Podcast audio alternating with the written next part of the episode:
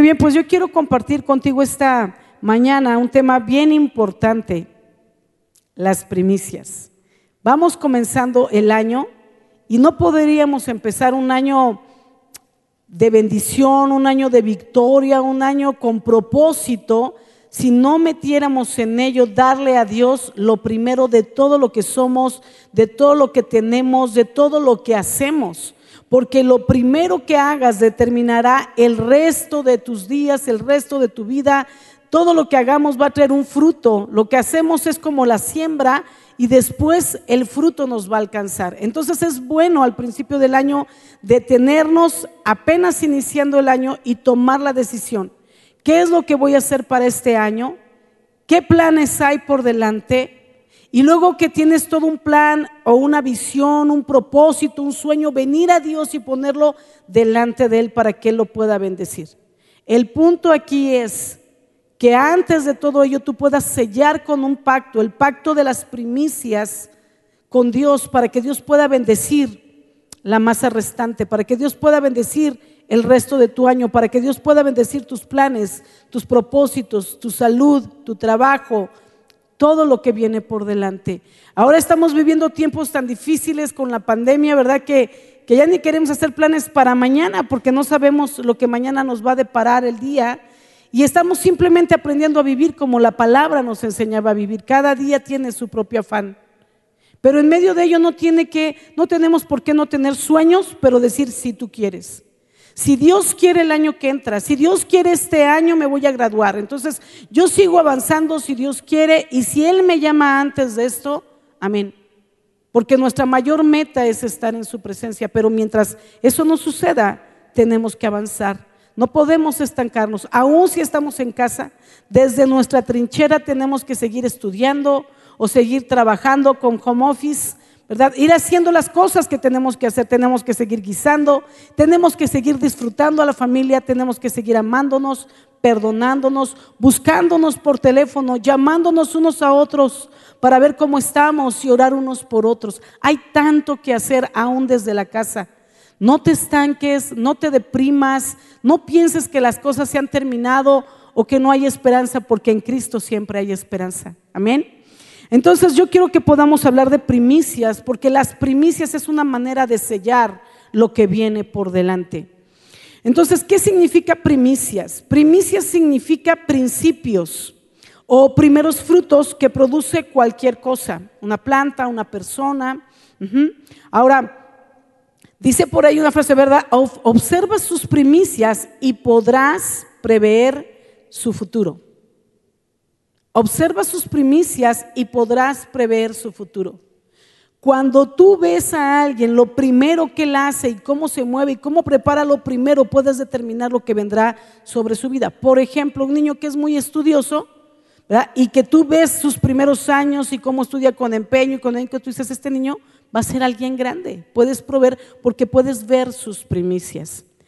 Ahora, ¿qué dice la Biblia acerca de las primicias, porque quiero que sepas que vamos a hablar de citas bíblicas. Yo siempre que hablo de dinero les digo, no te hablo de dinero, te hablo de una oportunidad de ser bendecido y no te hablo de lo que pienso, sino de lo que la Biblia dice. Por eso vamos a ir viniendo a la escritura, para que como siempre digo, si algo no te parece, pues escupas para arriba, ¿verdad?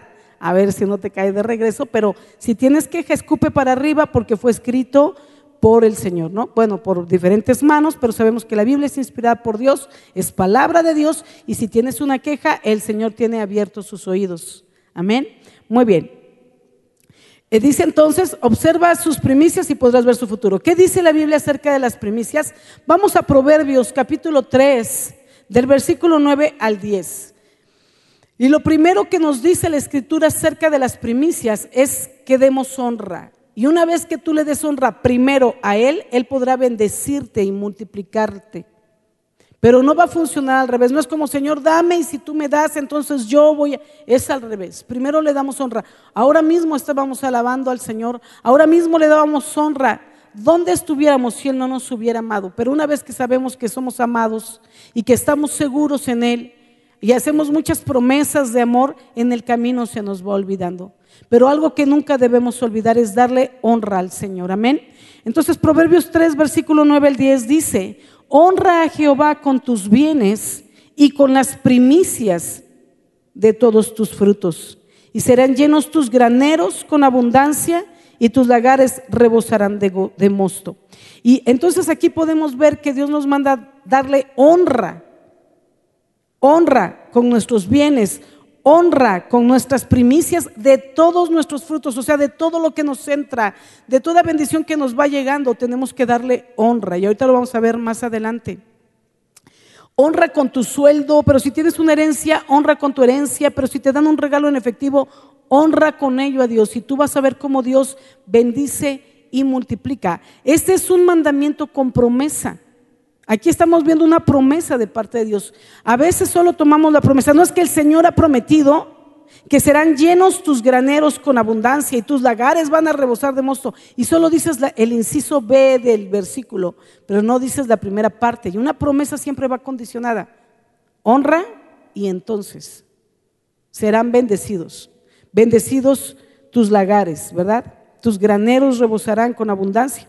Entonces, Dios nos manda a darle lo primero y lo mejor que tenemos, no lo que nos sobra, lo primero y lo mejor, para iniciar así el año dando lo primero y lo mejor, y entonces en el camino tengas lo mejor de lo mejor, porque diste lo mejor que tenías y en el camino vas, en el camino después vas a obtener tú lo mejor de lo mejor, ¿verdad? Entonces, vamos a darle a Él lo mejor que tenemos para darle honra, porque ese es el propósito de dar lo mejor, poderle dar honra a Él, no mirando porque ya sabemos el beneficio que va a haber. O sea, quienes viven estos principios de diezmos, de ofrendas, de primicias, sabemos, sabemos que va a venir de vuelta y multiplicado, pero no debe ser nunca el motivo por el que damos, sino por darle honra a Él con gratitud por el amor, por la misericordia, por la salvación, por la vida eterna, por la protección, por la salud, porque Él es Dios porque Él es soberano y Él es digno de ser alabado, con todo lo que tenemos y con todo lo que somos. Amén. Y entonces lo vamos a honrar con lo mejor para que entonces Él prospere y multiplique también con lo mejor que Él tiene para nosotros. Entonces Él va a prosperarnos, va a multiplicar el resto de lo que nosotros tenemos. Muy bien, ahora Primera de Reyes, en el capítulo 8, versículo 12 al 66, tómate tu tiempo para leerlo después, no lo vamos a leer ahora, pero vemos cómo David dio las primeras ofrendas del templo junto con su hijo, con su hijo Salomón, y esto los convirtió a Salomón en el hombre más rico del mundo. David fue, ¿sabes qué? Mira, acumulando, acumulando, acumulando, acumulando riqueza para la construcción, y fue su hijo Salomón quien lo hizo, quien lo mandó a hacer, quien se encargó de la obra. Pero él fue acumulando riqueza para hacerle casa al Señor. Sabes, ahora no vivimos y me encanta, estaba yo leyendo toda, toda esta porción y solo quiero leerte algunos versículos. En Primera de Reyes capítulo 8, te quiero leer rápidamente algunos versículos como el 13 dice, y he edificado casa por morada para ti, sitio en el que tú habites para siempre. Y de aquí me salía otra prédica, padrísima, pero pero algo que me preguntaba, ¿cómo Salomón le dice, he edificado paz, casa por morada para ti, sitio en que tú habites para siempre? Y sabes, es, es bien interesante porque de alguna manera en todos los tiempos y en todas las edades, el hombre ha querido edificar, capturar la presencia de Dios, edificar casa para él. Y entonces vemos cómo desde el principio con el tabernáculo, Moisés levanta el tabernáculo en el desierto y era una casa donde podían venir y encontrarse con él y él moraba en el, en el, en el, en el arca hecha de oro. Un arca hecha de oro, ¿sabes? Y, y tenían en ello la presencia de Dios. Y después de esto vemos que el arca se pierde, la presencia ya no estaba ahí obviamente, ¿verdad? Y entonces el hombre siempre queriendo retener la presencia, cuidar la presencia, vuelven a construir. La primera fue esa casa de oro en el arca, dentro del tabernáculo de Moisés. Y luego vemos cómo Salomón hace ahora otra casa donde dice para que habites en ella para siempre. Y hace una casa gloriosa, una casa majestuosa. Y dice para que habites en ella para siempre. pero Él ya no está ahí. Qué intenso, porque el deseo de corazón de Salomón era para siempre, pero Él ya no está ahí. Y el templo tampoco. Y después el pueblo estaba triste y al paso de muchos años, ¿verdad? Herodes les construye otro templo para capturar la presencia de su Dios, para que habite ahí para siempre. Y el templo ha sido destruido. Y tenemos ahí como muestra, están las ruinas y el muro de los lamentos.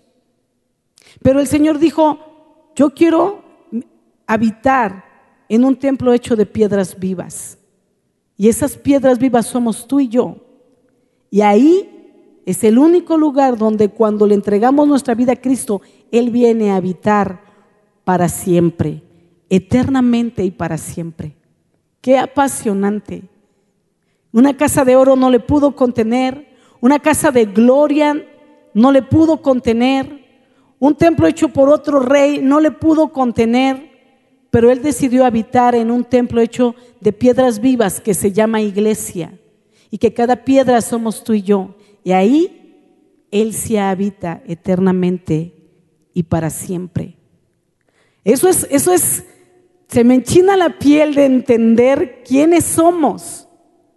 Lo que me duele es, es que a veces cuando no entendemos quiénes somos, no hacemos lo correcto. Porque ahora imagínate, somos el templo del Dios vivo la misma palabra dice que nuestro cuerpo es templo del Espíritu Santo y cómo estamos ministrando nuestro templo. Porque en el templo se debe dar adoración continua a las 24 horas.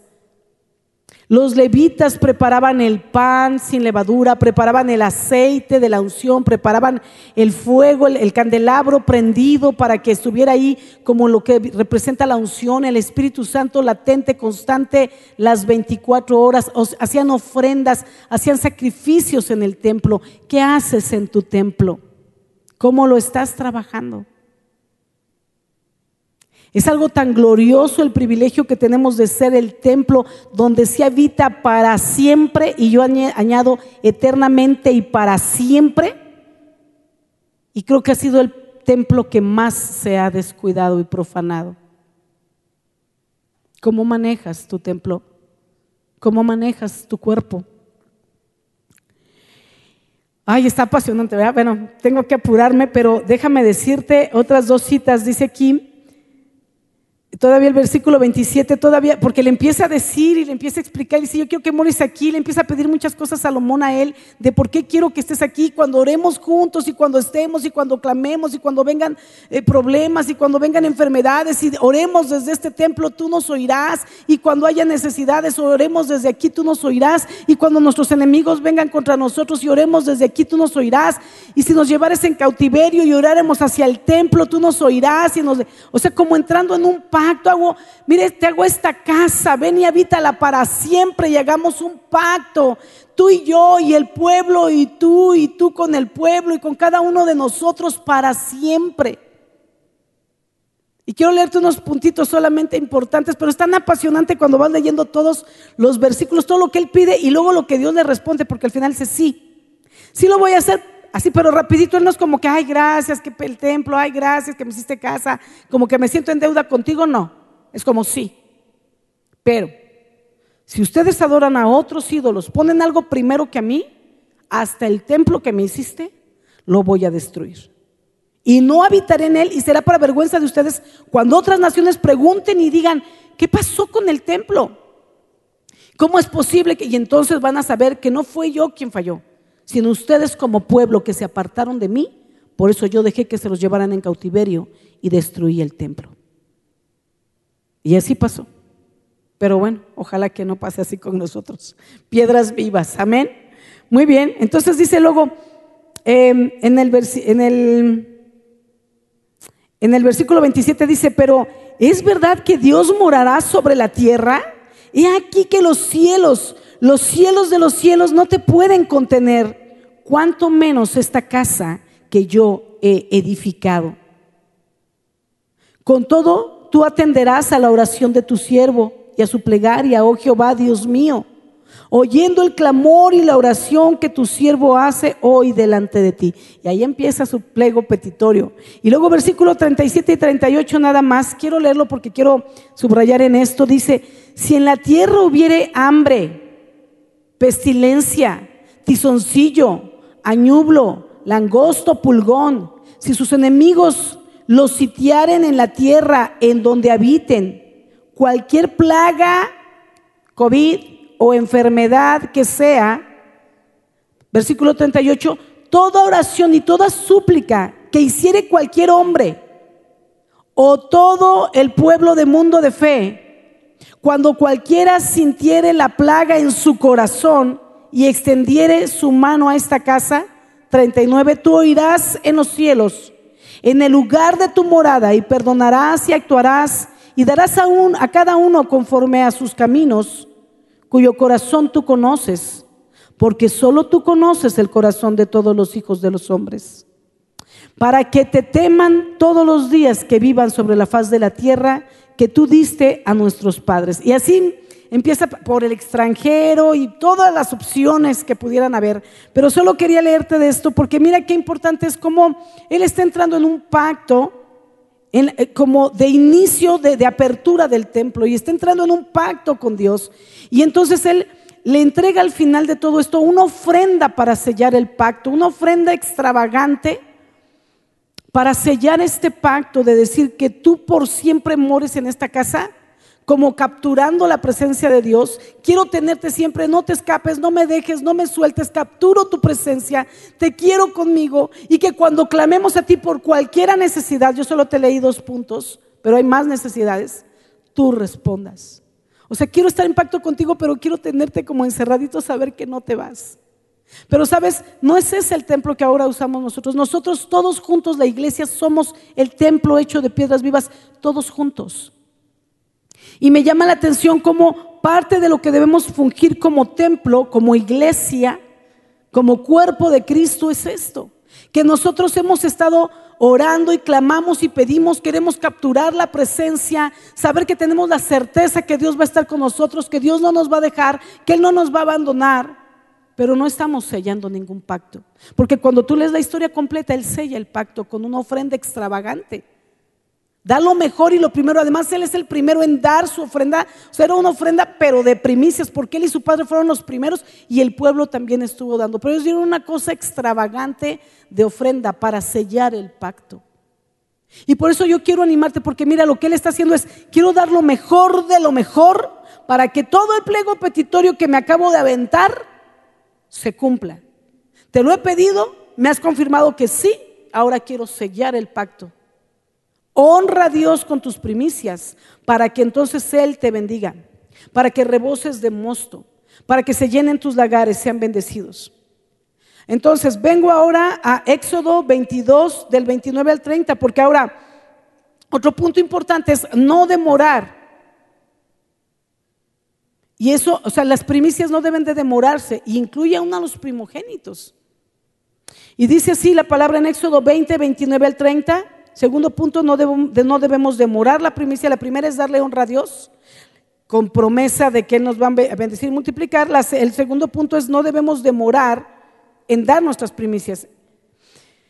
No demorarás las primicias de tu cosecha ni de tu lagar. Me darás el primogénito de tus hijos. Lo mismo harás con el de tu buey, el de tu oveja. Siete días estará con su madre y al octavo día me lo darás.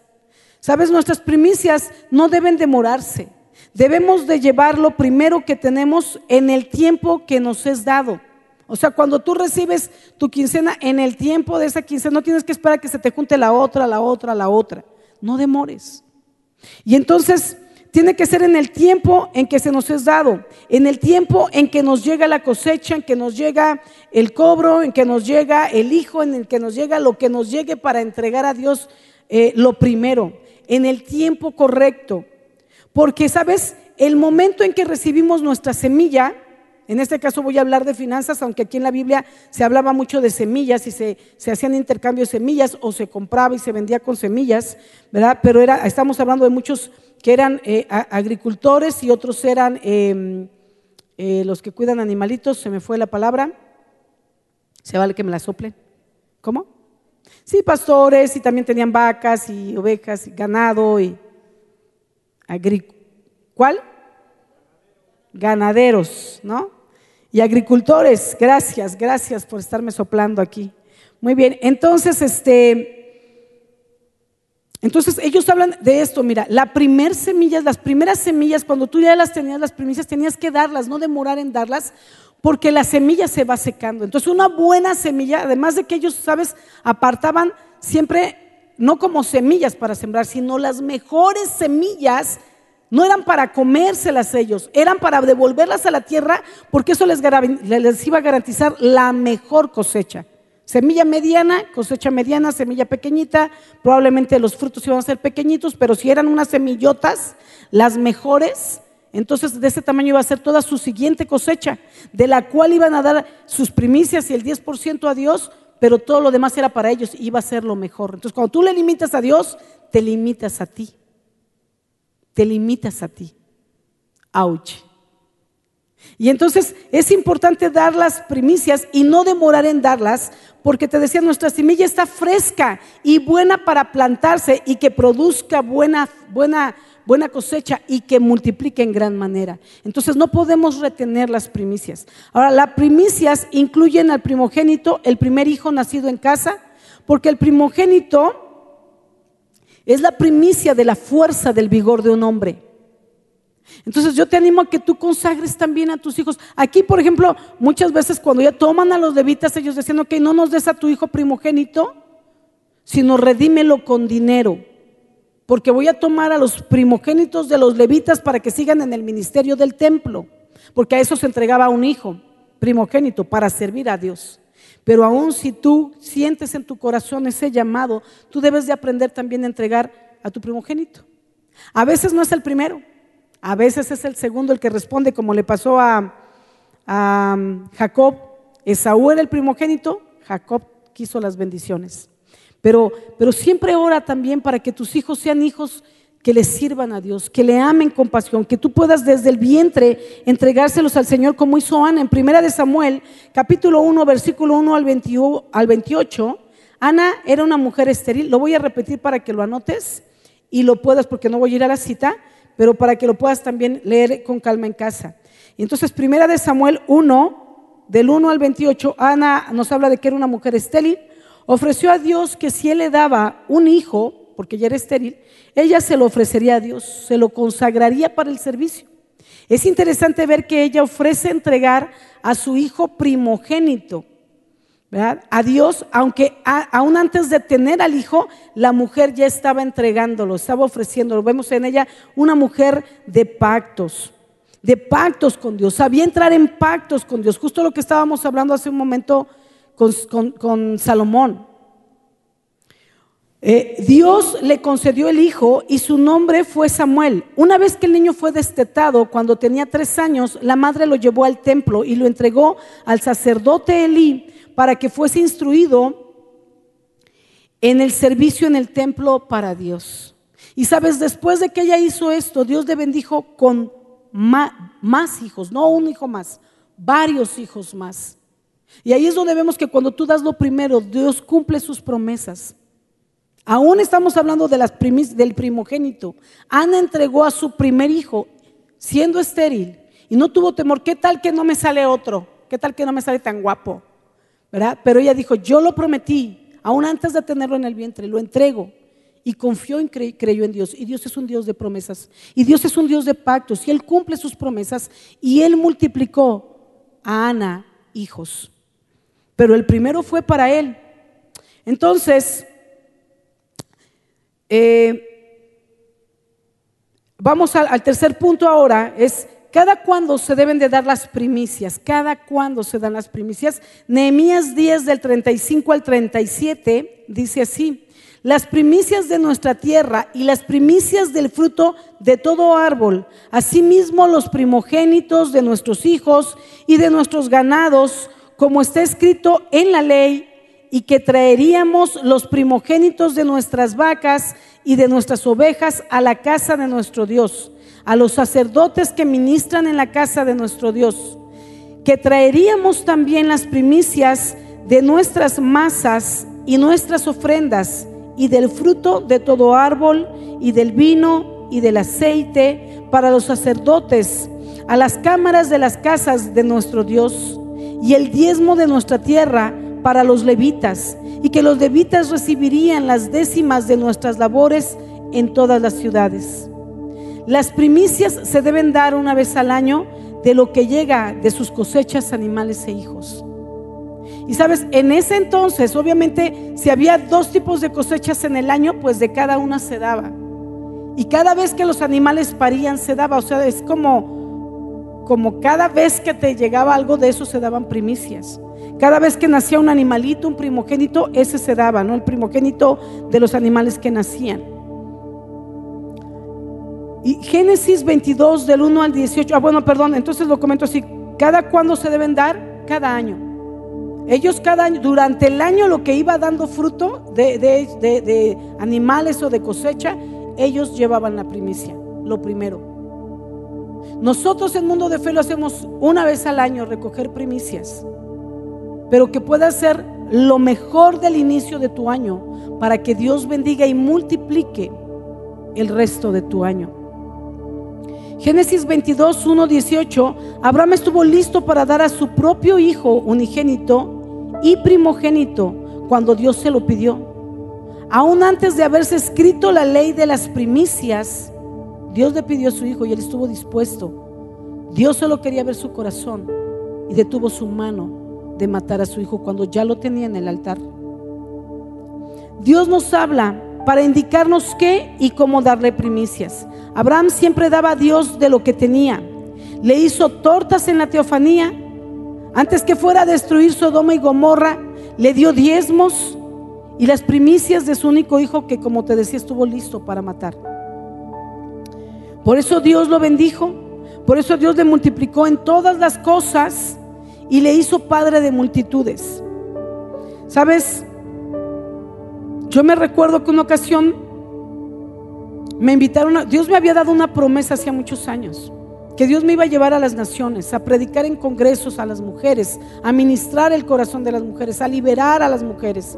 Y, y fue muchos años para que esto se cumpliera, pero me acuerdo que llegó un día donde Dios me dio la oportunidad de ir a compartir a un congreso de mujeres, el primer congreso, no cena de mujeres, no una reunión de mujeres, pero un congreso de mujeres, a dar un taller.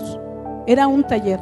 Yo no era una oradora principal, sino en un taller donde la gente que estaba ahí, las mujeres, podían escoger a qué taller ir y se repartían todas las mujeres del Congreso en diferentes cursos. Y yo estaba dando un curso ahí. Pero yo me acordé de las promesas que él me había hecho. Y me acuerdo que cuando terminé de compartir y terminó el evento, me, entregaron una ofrenda por haber ido a predicar.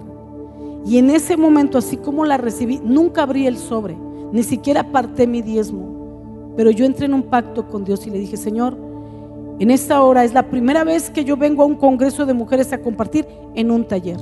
Para mí esos son mis primicias, las primicias de las promesas que tú me has dado. Por ello yo decido entregarte las primicias de esta ofrenda que recibo. Nunca supe ni siquiera cuánto había en el sobre. No quise contarlo, no quise saber, porque todo era para Él. Y me acuerdo que fui y entregué esa ofrenda como ofrenda para ese congreso y la devolví como dando mis primicias de la promesa que Él me había dado de un día poder predicar en congresos de mujeres. A partir de ese momento, eso fue, me acuerdo, en noviembre, el siguiente año comencé a tener muchas invitaciones y las he seguido teniendo para predicar en congresos de mujeres.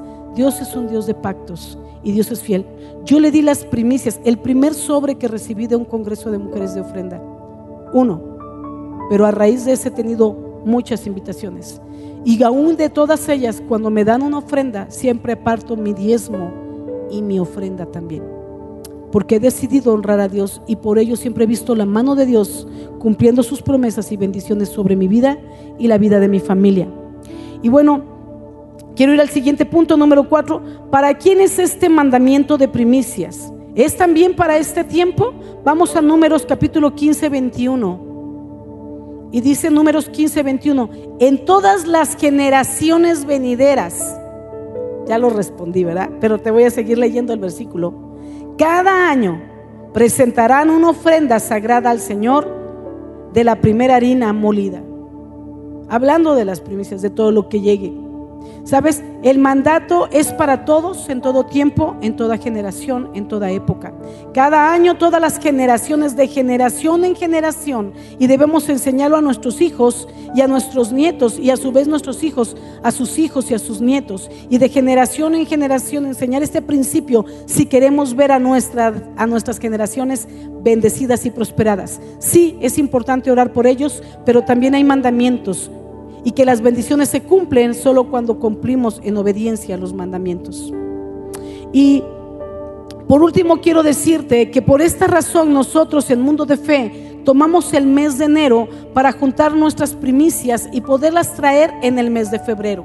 Tomamos y damos todo el tiempo desde el inicio de enero hasta febrero para que tú puedas ir juntando tus primicias y traerlas el primer domingo de febrero para entregar tus primicias a Dios, primeramente para darle honra y después para que podamos ser bendecidos y prosperados en todas las cosas. Amén.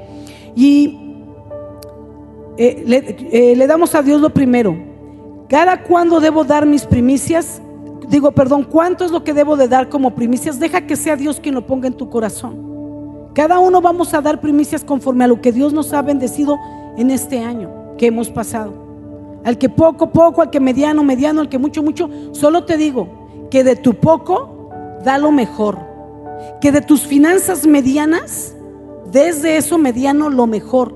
Y de lo mucho que Dios te ha dado, también te atrevas a darle lo mejor y pruebes quién es Dios. Amén. Y ahora,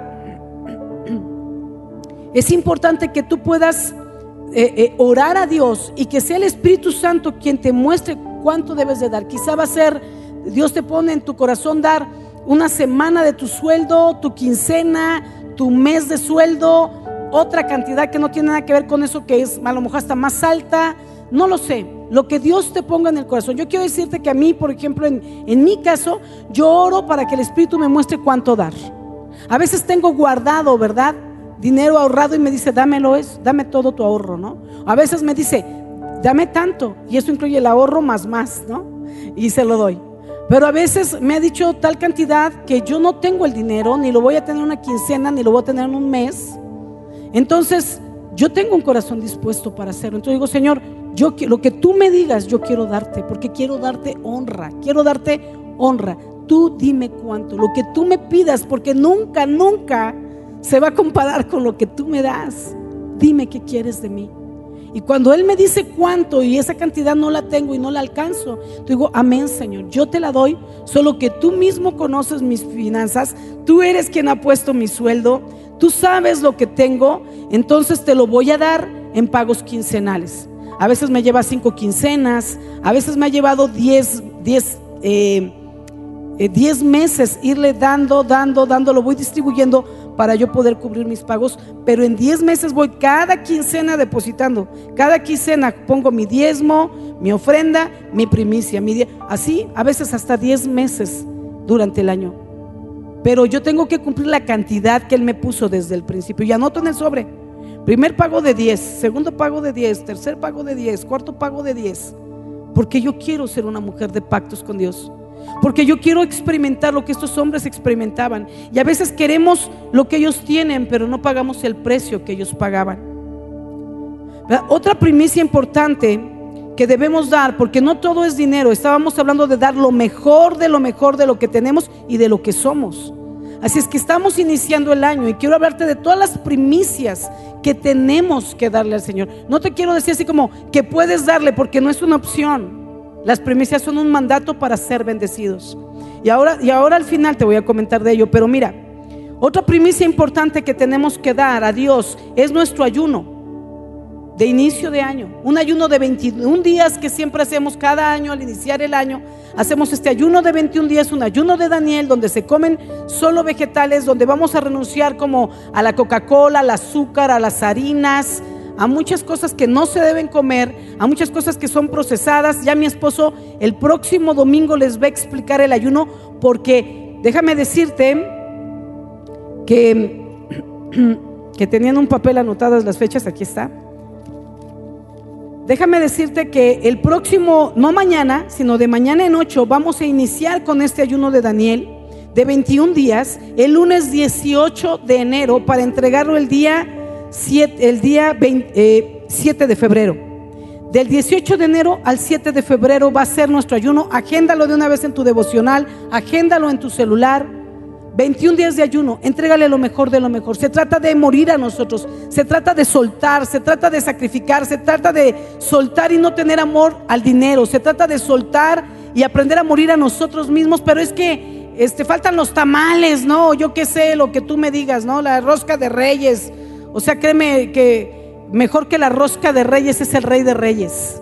Y entonces poder soltar, poder morir a nuestra carne. Si no puedes morir a nuestra carne, por eso te pega la pandemia. ¿Qué voy a ser encerrado? Porque estás acostumbrado a dar rienda suelta a tu vida. Es que no hay para comer, no hay para comer como tú comías, ¿no? Las hamburguesas del güero y los tacos del chino y la porque ahora tienes que comer sano. Pero alguien que está acostumbrado a hacer ayunos, cuando te dicen hay que levantar el sistema inmunológico, dices, ah, ok, sí, como el ayuno de Daniel, ¿no? Ah, ok, sí, sin problema.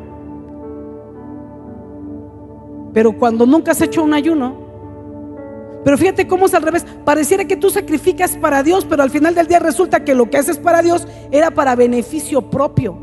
Cuando le das a Dios lo mejor de lo mejor y Él te va a multiplicar más de lo que diste, saliste bendecido. Y cuando aprendes a hacer ayunos y el día que hay hambruna, tú dices, yo sé comer en abundancia, que eso, a eso me dediqué toda mi vida, pero también de vez en cuando comía en escasez y no me espanto, porque me lo enseñaron los ayunos. Amén. Perdón, entonces es importante que, que tengamos presente este ayuno de 21 días, que también son nuestras primicias del año, haciendo morir nuestra carne para conectarnos a lo espiritual, a las cosas espirituales. ¿Qué estás haciendo? Estás forzando tu cuerpo, a tu carne, a que no te demande lo que ella quiere hacer caprichosamente y que muchas veces te arrastra a deseos desordenados, a pasiones desordenadas, a pecados, a gula y enfocarte en las cosas espirituales. Solo así puedes retomar lo espiritual. Cuando haces un alto y empiezas a quebrar lo que está dominando en ti y dejas que el Espíritu Santo tome el control. Para eso es el ayuno y para conectarnos espiritualmente con Él. Como te decía, el próximo domingo mi esposo te va a hablar acerca del ayuno, pero a través del ayuno hacemos morir, te decía, estos deseos de la carne. El ayuno además ahora podemos ver y entender que nos levanta el sistema inmunológico. Es algo que tenemos que venir haciendo y si no has podido en la pandemia de verdad cuidar lo que comes, el ayuno te va a llevar a victoria.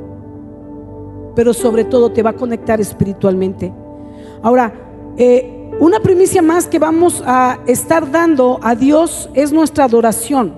Entonces tenemos primicias económicas, primicias en cuanto a ayuno, primicias en adoración a Dios. Le vamos a dar la mejor adoración del año al principio del año, porque son las primicias, lo primero. Y esta la hacemos a través de nuestra adoración extravagante que cada año hemos hecho y que la pandemia no nos va a detener de hacer este año. Probablemente no la vamos a hacer presencial, no sabemos si para entonces esté abierto, así es que te vamos a ir dando las indicaciones conforme se acerque la fecha, pero aún si hubiera semáforo rojo, escúchame, vamos a hacer adoración extravagante por Zoom. Ya estás en tu casa y solo tienes que conectarte. En la madrugada, Ahora ya no hay pretexto de que si vienes, que si te da el sueñito, en la madrugada en tu casa te conectas ahí con un chocolate caliente a estar adorando al Señor, a estar alabándolo. Y mientras adoras puedes estar haciendo tu devocional, leyendo tu Biblia, adorando, postrarte, hincarte, levantarte, danzar en tu casa.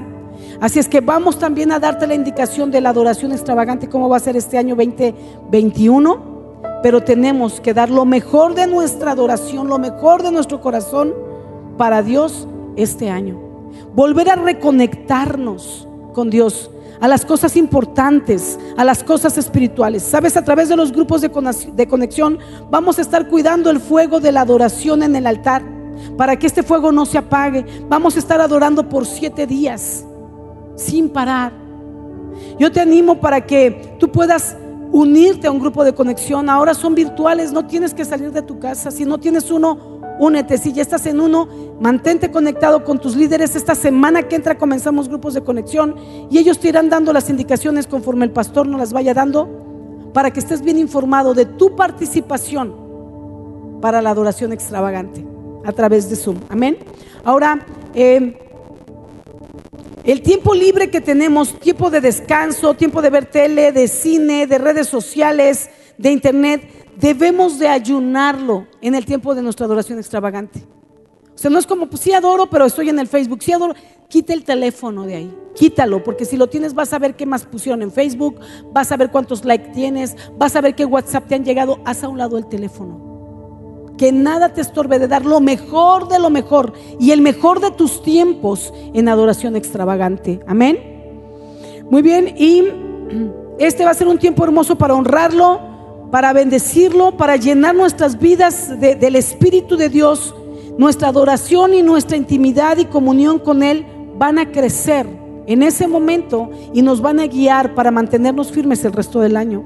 Sabes, esta pandemia y confinamiento en casa ha traído un gran enfriamiento espiritual en la vida de muchos. Y muchos inclusive han querido retomar y como que ya no puedes despegar y como que ya no te dan ganas de adorar, ya ni escuches alabanzas, no has leído la Biblia, no has hecho el devocional y apenas vamos en el día 9, ¿verdad?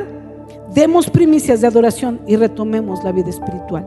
Y por último, una, primicia más que debemos de iniciar en pacto es el comprometernos a hacer nuestro D07, nuestro devocional 7 días a la semana. Podernos comprometer en iniciar bien el año y terminarlo como lo iniciamos, con constancia, con fidelidad, con una pasión por querer descubrir a Dios este año a través del devocional. ¿Verdad? Dejar que la palabra de Dios siga restaurando nuestras vidas, restaurando nuestros corazones, nuestra vida espiritual, nuestra relación con la familia y los unos con los otros. Es importante, ¿sabes? Este devocional, el devocional de este año se llama Venga tu reino. Venga tu reino, el tiempo se acerca, el tiempo es corto, iglesia despierta.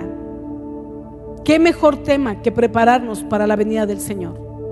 Venga tu reino, es el tema de nuestro devocional y en él vamos a estar estudiando todo el año las parábolas de Jesús y en ellas vamos a aprender sabiduría, a descubrir más del corazón del Padre, del Hijo, del Espíritu Santo y a entender el reino y a adquirir una mentalidad de reino. Ni siquiera tenemos que tener la mentalidad de mexicano ni de extranjero, sino de reino. La mentalidad del reino está en la escritura. Amén. Entonces te invitamos para que tú trabajes tu devocional si ya lo tienes, seas constante. Si no lo has comprado, mira, ven por él. Ven a adquirir tu devocional, ven a recogerlo. También me parece tenemos envíos. Tú puedes llamar a la iglesia, te lo pueden enviar, pagas un costo como de Uber porque te lo lleven a tu casa o el de toda tu familia, 8, 10, los que necesiten, te van a cobrar lo mismo el Uber de la iglesia, ¿verdad? Que tenemos acá nuestros hermanos Uber y te lo pueden llevar. Pero no dejes que pase el tiempo y te estés enfriando. Entra en pactos con Dios de primicias. Entra en pacto de dar lo mejor de ti este año y de mantenerte firme y fiel en dar las primicias en todos estos puntos. En lo económico, en el ayuno, en la adoración, en el devocional. Y podamos ser constantes en ellos. Yo te animo para que si tú te has atrasado en el devocional empieces a hacer cada día dos. O sea, ese es el que hoy te toca para que no te atrases y el que tenías atrasado. Y mañana ese es el que te toca y si te faltó otro que tenías atrasado. Pero no permitas que te gane el tiempo. Levántate, iglesia. Tenemos que levantarnos.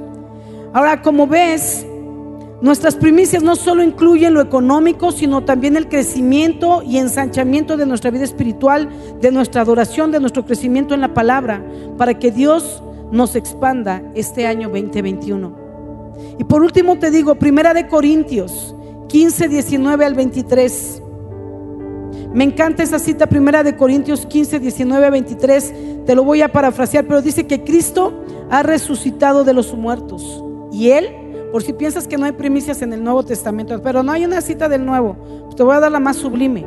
Entonces, 1 Corintios 15, 19, 23, Cristo ha resucitado de los muertos y su resurrección es primicia de los que durmieron. Es hecho Cristo las primicias, luego los que son de Cristo en su venida. Cristo fue el primero en resucitar para vida eterna, porque Lázaro resucitó, pero tuvo que volver a morir para ir al cielo. Pero hablamos de resurrección para vida eterna. Cristo las primicias, dice la palabra, y después todos aquellos que han creído en Cristo Jesús no mueren, sino que resucitan, resucitamos, resucitaremos los que todavía no nos llama el Señor para vida eterna. ¿Quieres otra primicia del Nuevo Testamento? El Padre entregó a su primero y único Hijo en la cruz para morir y salvarnos a todos nosotros. Él murió por los pecados de la humanidad para que nosotros fuésemos perdonados por el sacrificio de Jesús y tuviéramos acceso a la vida eterna. Si hay primicias en el Nuevo Testamento y si hay primicias en nuestro tiempo y lo veíamos de generación en generación tenemos que entregar primicias. Yo quiero pedir a mi esposo para que él pueda subir y pueda hacer esta oración. Y mientras él sube yo quiero solamente decirte, es importante que des primicias porque con ello vas a entrar en pacto como lo hizo Salomón. Lee con detenimiento Reyes, Primera de Reyes. Y podamos entrar en este pacto y entonces cuando el resto del año clamemos y oremos y pidamos como Salomón pidió, por enfermos, por trabajo, por finanzas, por el extranjero, por los enemigos que vienen en contra de nosotros, por problemas, por dificultades, antes de que todo eso llegara, para que Dios escuche nuestras oraciones, estábamos pactados, así como Salomón lo hizo. Y quizá algunos de ustedes digan, el año pasado di primicias y alguien en mi casa murió de COVID. Yo te digo, no murió, tiene vida eterna. Esa es parte del pacto. Él tiene la Jesucristo las primicias, pero él le tocó la bendición de la resurrección para vida eterna. Él es fiel en cumplir todas sus promesas. Y muchos quizás han padecido o han vivido el COVID o familias que vivieron la angustia de ver a sus familiares, pero sabes, de todo ello, Dios te libró. Él ha sido fiel. Quizás otros se quedaron sin trabajo, pero no sin comer. Porque Dios es fiel a sus promesas. Pero tenemos que aprender a ser fiel nosotros a nuestro pacto y podamos venir con alegría de corazón y entregar todo tipo de primicias para este año, para darle primeramente honra y para asegurar que quede sellada su bendición sobre nuestras vidas. Amén. Yo quiero invitarte, iglesia, Dios te bendiga, que podamos hoy orar y darle gracias al Señor por lo que Él pone en nuestros corazones. Y como iglesia, cada año nosotros hablamos de darle a Él lo primero y lo mejor. Y tú sabes que el único propósito es poder entender que Él quiere que nosotros tengamos en nuestro corazón esa verdad. No le damos a Él lo que nos sobra. Ni siquiera no hablamos solo de finanzas, sino de nuestra propia vida, nuestra adoración, nuestro tiempo, nuestros recursos, todo lo que somos, tenemos que darle a Él siempre lo mejor. Entonces vamos a orar. Y este mes de enero, en el transcurso de este mes de enero, tú puedes traer tus primicias. Eh, vamos a orar el primer domingo de febrero o, traerlo el primer domingo de febrero. Y mi esposa ya dio indicaciones sobre el ayuno, la adoración extravagante, que va a ser a partir del 14 de, de febrero domingo 14 de febrero, ya te diremos solamente cómo va a ser, pero vamos a orar para terminar. Vamos a dar gracias al Señor por lo que Él nos da. Y sabes, Dios es fiel, Dios es bueno. Mi esposa que está aquí al frente, ella comparte este tema y ella me decía, amor, pero es un tema que yo ya he compartido. Y yo le decía, amor, tenemos que enseñar, tenemos que compartir este tema porque es muy importante. Y sabes, ella no lo dijo, pero en estos días ella tuvo la oportunidad de, compartir en la iglesia de amistad de Puebla. Y entonces a ella le dieron una ofrenda. Y bueno pues se la dieron. Y un día eh, en esta semana ella me dijo amor esta es mi primicia de este año 2021 y yo dije uy porque fue una buena ofrenda la que le dieron y todo lo que recibió no fueron cinco ni diez mil fue más lo que le dieron ella dijo, lo doy de primicias porque Dios merece lo mejor. Entonces quiero que sepas que nosotros que hablamos de este principio también lo vivimos. Dios es fiel. Todo este año en un medio tiempo de crisis, nosotros como iglesia siempre damos los diezmos de diezmos y nunca, nunca lo hemos dejado de hacer. Aunque las finanzas no han sido buenas, nunca lo hemos dejado de hacer porque Dios merece lo mejor de nosotros. Y son principios que vivimos. Y vemos la bendición de Dios. Y vemos la provisión de Dios. Y vemos la gracia de Dios. Así que, amada iglesia, No te hablamos de algo que no vivimos, no te hablamos de algo que no vemos, porque Dios está con nosotros. Vamos a orar para terminar y vamos a orar también por nuestras ofrendas, por nuestros diezmos y lo que Dios vaya poniendo en tu corazón para traer tus primicias y que en ello podamos honrarle a Él. Porque no, le damos a Él, ¿verdad? Solamente porque, porque tenemos, sino le damos a Él porque Él nos da y de lo que recibimos se lo entregamos. Padre, gracias te damos porque tú eres bueno, Señor, y porque recordar este principio siempre trae a nuestra vida a reflexión, a entender, Señor, que tú mereces lo mejor de nosotros, que todo lo que tenemos, y en este tiempo aún que hemos vivido ya casi nueve meses de valorar la vida de una manera diferente, de valorar las cosas de una manera diferente. Señor, podemos hoy decirte, Padre, tú mereces lo mejor de nosotros. Y Señor, nunca, como decía mi esposa, te vamos a ganar.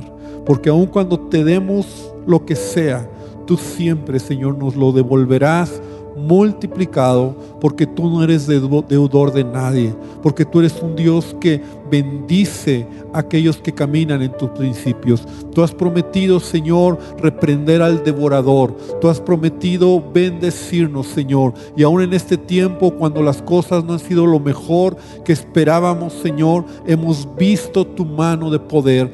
De alguna manera hemos visto tu bendición, tu provisión, tu ayuda, tu cuidado, tu protección. Y yo te pido que bendigas a tu iglesia, que esta casa, mundo de fe, y que cada familia que está escuchándonos, Señor, pueda tomar esta palabra y pueda creer, Señor, que el por propósito tuyo, Señor, es que nosotros podamos volver nuestro corazón a ti y decirte, Jesucristo, queremos que tú, Señor, tomes el primer lugar en nuestro corazón, que seas lo primero en nuestra vida, no de palabras, sino de acciones. Que 2021, Señor, podamos tomar una determinación, Señor, que tú sigas siendo lo mejor y lo primero en nuestra vida y que en ti, Señor, podamos ver tu bendición. También te pido que bendigas estas ofrendas, que bendigas estos diezmos, Señor, que bendigas al dador alegre y Padre, que tú nos sigas ayudando en todas las cosas. Gracias te damos por tu amor